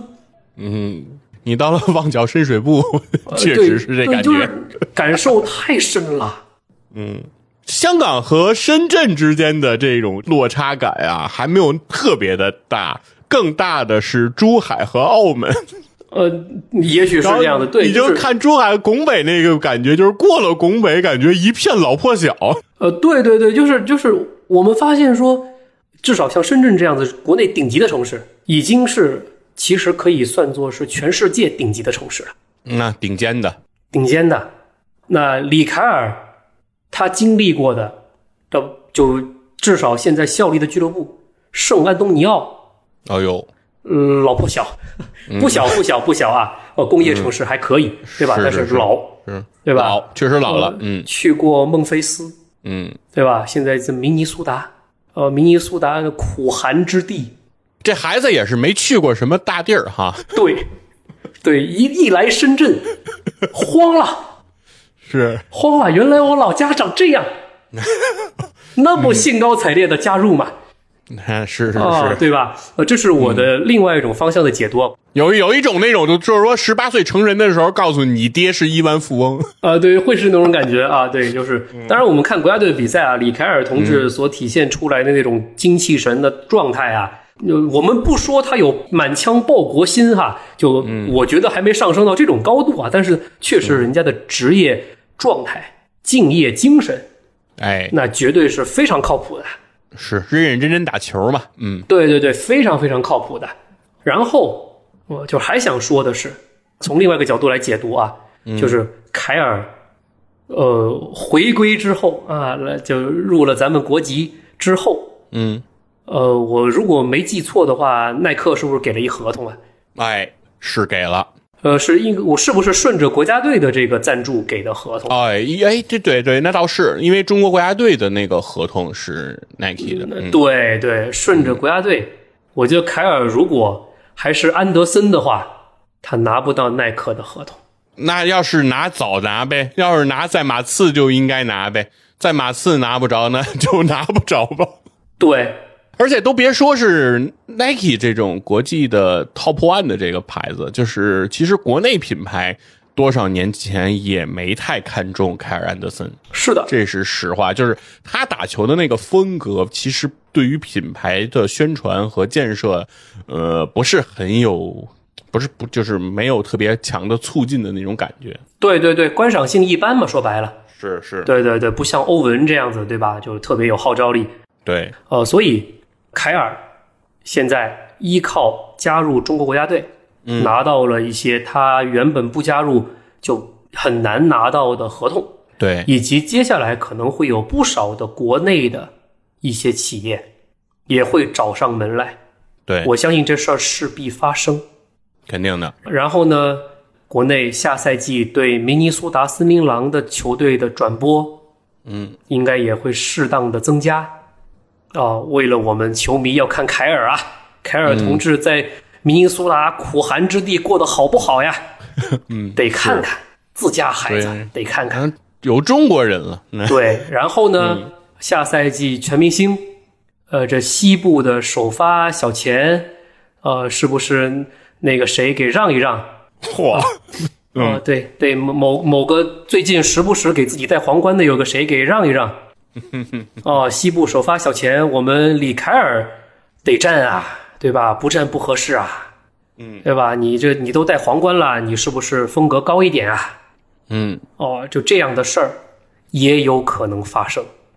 哦，也有可能发生。万一呢，对吧？嗯，就这样的事儿不是没有发生过，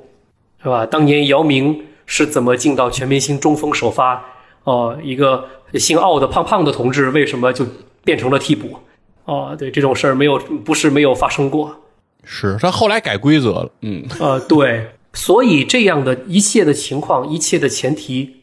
呃，里凯尔加入了中国国家队，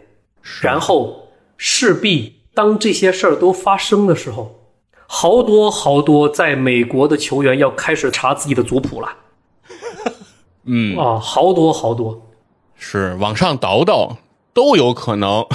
对啊、是不是咱也有中国血统？我觉得那布克长得也挺像中国人的，对，有点有点亚洲人的这种感觉哈，对。呃赶紧查查吧。对，往前倒一倒。万一呢？尤其是那些，比如说在 NBA 比较的，比如说边缘化的球星、球员，或者说是在下一级联盟中间哎，啊、比较厉害的球员，他们要寻一个出路，嗯，甚至说是一些现在在打 NCAA 的球员，哦、在大学篮球界打的球员，哎，赶紧翻翻自己的族谱。对，我就我觉得，我觉得年轻的这个更有机会，就是因为你现在规划的话，这个名额还是太有限了。对，就是这个争夺起来就是太激烈了，对我觉对得这对些年年轻小孩赶紧赶紧想一想，尤其未满十八的， 对对对，当然你水平也得高，说实话，你水平也得高。对，就像美国那种什么五星五星高中生， 赶赶紧瞧一瞧，趁着能选国籍的时候赶紧选回来，你说是不是？呃，对对对对，所以这一切，我们回到我们前面讲的，是不是又引发了一些，也许未来也会引发一些，就别人过来求我们的恩惠嗯，的这样子的情况？当这一切的一切归咎于咱们国家以经济建设为中心的时候，哦，好像就我们不禁要感叹老一辈领导人的智慧。哎，我我想起那个郑渊洁之前就是说，呃，未来的中国是吧？中国人读中国人自己写的童话，然后未来的人都以自己拿中国护照为荣，感觉要实现了是吧？对对对对 对，在这在篮样球的就场是上现在要太实平现盛了，世啊，万国来朝，嗯啊，就就就要来了啊，要来了哇，是特别好。尤其是这二零四九年啊，嗯建国一百周年，对吧？我们实现这个实现什么什么什什么地，对吧？嗯，咱们国家的两个百年大政方针什么的什么的、都实现了，那得强到什么地步啊？呃，对吧？就是我们意淫一个某个什么球星组队，那得强到什么地步啊？是会有这种感觉，而这种感觉呢，确实实实在在的会让我们觉得说初露端倪，嗯哼，初露端倪。就从现在 NBA 球星的中国行中间，我们会看到一些好像跟以前不一样的变化嗯，啊、我觉得还是咱们国家厉害。哎，确实是，而且我觉得其实通过中国品牌。更多的签约了这些 NBA 球星，然后能够看到说这一次的中国行很多的活动的设计，确实是深入了解这个国家的人来在做这些策划和规划的。我觉得只有这样的活动做出来，它才能接地气。比如说，吉米巴特勒能够到这个村 BA 的 BA 现场，对然后穿上这个咱们的民族服饰，是吧？对然后到西安，然后感受这种啊数千人的这种对他的这种快闪的这种致敬啊，包括这个维金斯能够说通过一些渠道了解到说有一个民间组织的科比的一个朝圣地呀、等等，包括哈登能够到这种直播间，能够看出来，就是呃，很多就是比较接地气的这些公司，他们在设计这些活动的时候，现在对于中国人的精神世界和精神内核的理解，或者说他们的重视程度是非常高的。对，就是我觉得这和以前的中国形式那种，就是有点那种下乡扶贫的那种状态，对吧？哎就是我高高在上的这些球员，对吧？乔丹是吧？我来一次你中国，我来你这儿，我我跟你说，我平时我就不爱来啊，我可不爱来 了，我我就是对吧？你们八抬大轿抬了我这么多次，我不得不来一次。来完以后，比如合同里写了啊，我得出现在这儿多长时间啊？十分钟，我掐着表，只要到时间，我拔腿就得走，是不是？现在这种状态，我觉得确实是不太一样。其实我觉得从零八年就是北京奥运会的那一次，哎就有很大的不一样。就是当时的呃美国的那支国家队，就是很多球星抢着报名来打那届的奥运会，因为平时像奥运会、呃世锦赛这种大赛，那美国国家队的很多那些大牌球星，他们都不见得愿意来。嗯都夏天时间我得放松放松，是吧？我得钓钓鱼，我得。干我的商业的事儿，我得挣钱什么的。但是那一届他们就是说都是积极性非常高，所以那一届零八的那次美国国家队的成色也是非常的足嘛，腥味儿十足，所以嗯对也能看得出来，就是确实是中国可能是从新世纪之后的这个变化是天翻地覆的，然对后到了今天，尤其是世界可能经济都面临到某些困局的时候，中国确实能够展示出自己的生命力和它的一些更加动态的这种能力。当然，其实我们在这个国土之上，我们能了解说我们的。不管是我们的经济，不管是我们的生活，还是我们的方方面面，还都有很多的地方需要去努力，需要对去提升。就是说对，不是说我们现在躺平什么都不干了，到了二零四九我们就能收获一个万国来朝的那个盛世，其实不是的，就是。我们今天能够取得这样的成就，是因为在过往的几十年当中，无数的中国人在用自己每一天每一天的辛勤劳动，用我们的智慧，用我们的担当换来的。而二零四九的那个辉煌，就需要从现在开始的每一个中国人的努力，到时候去换来。其实我觉得现在这个情况和李凯尔同志非常的相似 嘿，嘿，就是。就怎么说呢？就是李凯尔同志认祖归宗也好，不管是出于什么样的动机，但是呃，他的态度和他的表达，我觉得其实是对于中国人来说是非常能博好感的啊。对就是确实是一个很踏实的人，而且在马刺的那种团队文化中啊、熏陶过、训练过的这些球员，他们的团队意识、他们的大局观、他们的奉献精神、他们的敬业度，我觉得都是没问题的。其实这些其实和我们中国人欣赏的这些，包括吉米巴特勒表示的这种爱岗敬业的这种精神，也是我们其实中国人所欣赏的。我觉对得这些都是非常好的。但是从个人的你的能力上和包括说你打球的风格上，因为这么多年，里凯尔不管是在马刺，还是在孟菲斯，还是在明尼苏达，都没有。做过这种所谓持球大和，或者是一个球队的定海神针、擎天博玉柱、架海紫金梁这样的角色存在过对。他的对身边永远有比他腕儿更大的、更能承担责任的人在他旁边。嗯他永远都是躲在后面的的三号甚至四号人嗯物的这样的角色居多。所以在这种情况下，来到中国国家队，其实他需要做出的改变和他需要面临的挑战还是非常非常多的。包括其实我们看了里凯尔的近几场比赛的这样的一个表现来看，没有能够说让我们就是至少他没有体现出说像马布里在北京首钢的那样的一个状态，说完全不一样。对，把这支球队直接绑在自己的身上，然后靠老马这一个人给北京五年拿来三个冠军，然后老马走之后，这一支球队就他妈废了。就是你李凯尔确实是，不论你是从你的能力上来说，还是从你现在打球的风格和你的这样的一个长期以往的习惯上来说，还没有具备这样角色的成分，我们能看得出。但是我们觉得，就其实就是说，不管是里凯尔还是中国，我觉得都需要更多的时间和给到更多的机会。就是，呃，其实从某种角度来讲，里凯尔也不是说生来就是打现在这样风格和这样角色的球员，他也是因为要在这个团队中去生存，逐渐把自己锻造成了这样。但是其实每一个能够打到 NBA 的人，其实那都是在这个世界上打球最好的那几百个人之一了。这些人在他们小的时候，在他们在他们上学的时候，哪一个都是人中龙凤，哪一个都是球队的佼佼者，哪一个都是球王。其实谁都当过球王啊，只对不过就是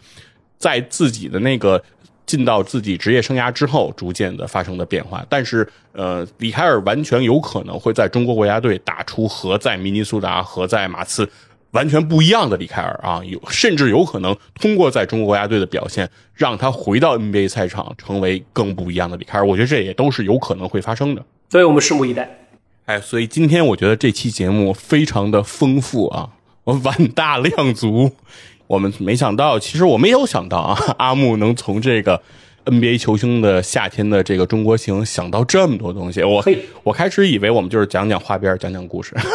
没有想到我们最后深入到了这么高的一个程度，然后感叹到了。其实我觉得有些东西是油然而生的啊，并对不是说我们前期做了一些准备，说今天我们要歌颂一下我们伟大的祖国， 因为还没到十一呢，是吧？高度已经这么高了吗？哎，对，但是确实是，就是通过这些点滴的折射，我们有时候能感受到的一些东西，是对我觉得还是非常真实的。其实就像阿姆评价说，吉米巴特勒也好，评价字母哥也好，就是面对采访的时候很真诚啊。对其实播客我觉得也是这样的一个内容，就是我们就是在自己的谈话当中，在聊天的过程当中，自然而然的啊流露出了这些。不是说我们刻 意今天就坐在这儿之前已经想好了，说今天我们最后有一波歌颂祖国的环节，但没有。但是其实你在这个国家，你生长在这样的一个环境之下，你能感受到周遭的这些生活上的变化。其实很多东西都是实打实的。我觉得就是因为我也是刚刚在最近这段阶段，我刚刚换了换了车啊，我刚刚哦买了新的车，对对对，我买了一辆理想。你居然买了理想啊！对，我不黑你了，我先不黑你，以后慢慢黑。 没有，我不是说理想好也不好啊，我只是说这是一种选择，就是在呃，哪怕在五年前吧，就是我都不可能会想到说我会花三十多万这个价钱去买一辆国产车，就都不说是不是新势力啊，也不说是不是新能源，咱们就说是国产车，说让你花三十多万，就是以前有这个预算，我们三十多万，我们肯定就看 B B B A 了嘛，对吧？对，再不济看沃尔沃，看凯迪拉克，对是吧？就是看雷克萨斯，是吧对？咱怎么着也得往那个上头去看了。对，但是现在其实呃，花到这个价位去选择国产车的人很多，包括你你你买比亚迪的啊，你买这个蔚来的啊，你买这个什么什么都可能，就是大家现在很有可能就是会愿意花到这个钱去信赖我们的国产品牌了。我觉得这个东西不是靠吹吹出来的，这个是消费者自己拿真金白银掏出来去投的票。对吧？这里的每一块钱都是大家靠自己的血汗挣出来的，对吧？我愿意把这个钱再让我们的中国品牌赚回去，那就一定是因为它的产品力、它的能力和我们中国整个的经济给到我的这样的信心，给到我这样的自豪感。呃，我是未来粉啊， 咱俩以后别吵架啊。哎，没有，我非常喜欢蔚来啊！我其实从车的角度来讲啊，如果阿木你去选择换蔚来，我特别支持。蔚来在我的观感当中是一辆非常非常好的车，就是它的精致程度，就是让我会非常非常的欣赏。我特别喜欢蔚来，但是我买不了啊，我买不了，因为因为特殊，我必须得让这车能加油啊。所哦以，所以、哦懂了，对我没办法，我没办，我没我没办法选纯电啊。但是如果能选，我真的真的很喜欢蔚来啊。如果你买了我，到温州我一定得开。 好好，没问题，我加油，我加油，攒钱买未来。好嘞 OK 那咱们今天节目就到这儿 OK，没问题。啊。如辛苦果了大家对听完我们这期节目啊，有什么样的想表达的，包括你对 NBA 中国行这些球星的这些见闻啊、记录，你有没有什么亲身参与的经历，也可以在评论区和我们做一些交流。我们也一起分享分享这些球星在这个夏天的故事。那么非常感谢大家，本期节目到这儿结束，拜拜。拜拜拜拜。